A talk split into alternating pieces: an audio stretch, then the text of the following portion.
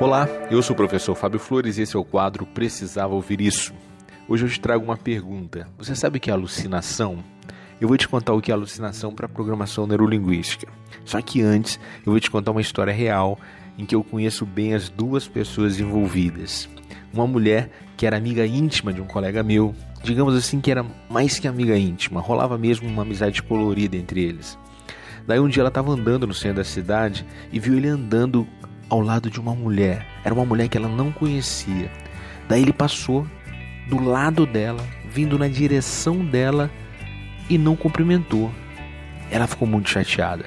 Ela bloqueou ele no WhatsApp, em todas as redes sociais e ficou se dizendo, né? Ah, é assim, né? Quando tá com outra pessoa, finge que não me conhece.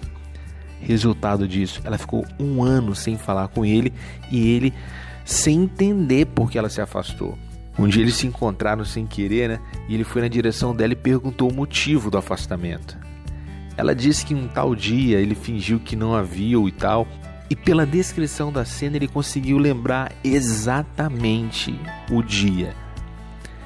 E ele falou com ela: Sabe quem era a moça que estava comigo? Então, ela trabalha no consultório oftalmológico que eu me consultei. Eu fiz um exame de pressão ocular Colocaram um colírio no meu olho, eu não estava enxergando nada, por isso eu estava de óculos escuro e aquela moça me levou até o Uber. E dessa maneira eles perderam um ano de convivência. Por alucinação. Para programação neurolinguística, alucinar é você preencher a dúvida com requinte da sua imaginação. O ser humano não sabe lidar com dúvida. E eu te pergunto: diante da dúvida, você faz o quê?